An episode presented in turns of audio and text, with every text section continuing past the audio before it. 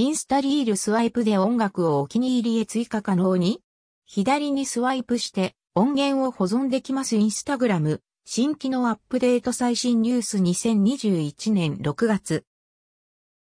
様々な機能や表示方法がテストされている。インスタグラム。今回インスタリールへ音源の追加をする際に表示される音楽の一覧ページにて直接ブックマークできる機能が確認、取れました。ビアインスタグラム。ビアインスタグラム。インスタリール新パターン？左にスワイプで音源保存。再生ボタンがから楽曲ページ遷移になってたパターンはあれ以来見かけないような。アカウント次第かもだけど。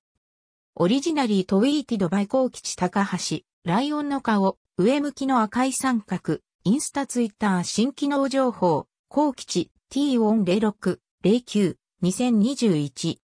以前には別のパターンが使えたこともあり、各楽曲の右側の再生ボタンの箇所に別のボタンが表示されていました。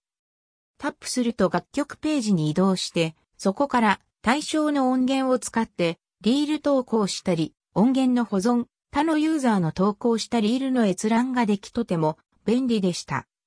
スワイプで音源保存の件もそうですが、インスタグラムがテストとして公開している機能の可能性が高いので、使おうと思って使える機能ではないかと思います。複数のパターンをテストした上で、反応の良かった頃色を正式採用ということになる流れかと思います。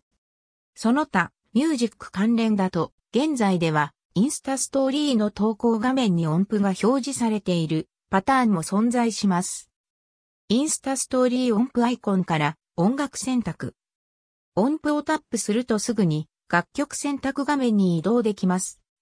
こういったテスト機能はアカウント単位で使えたり使えなかったりがあるので、気になる人はサブアカウント等をチェックしてみると利用可能な場合もあるかもしれません。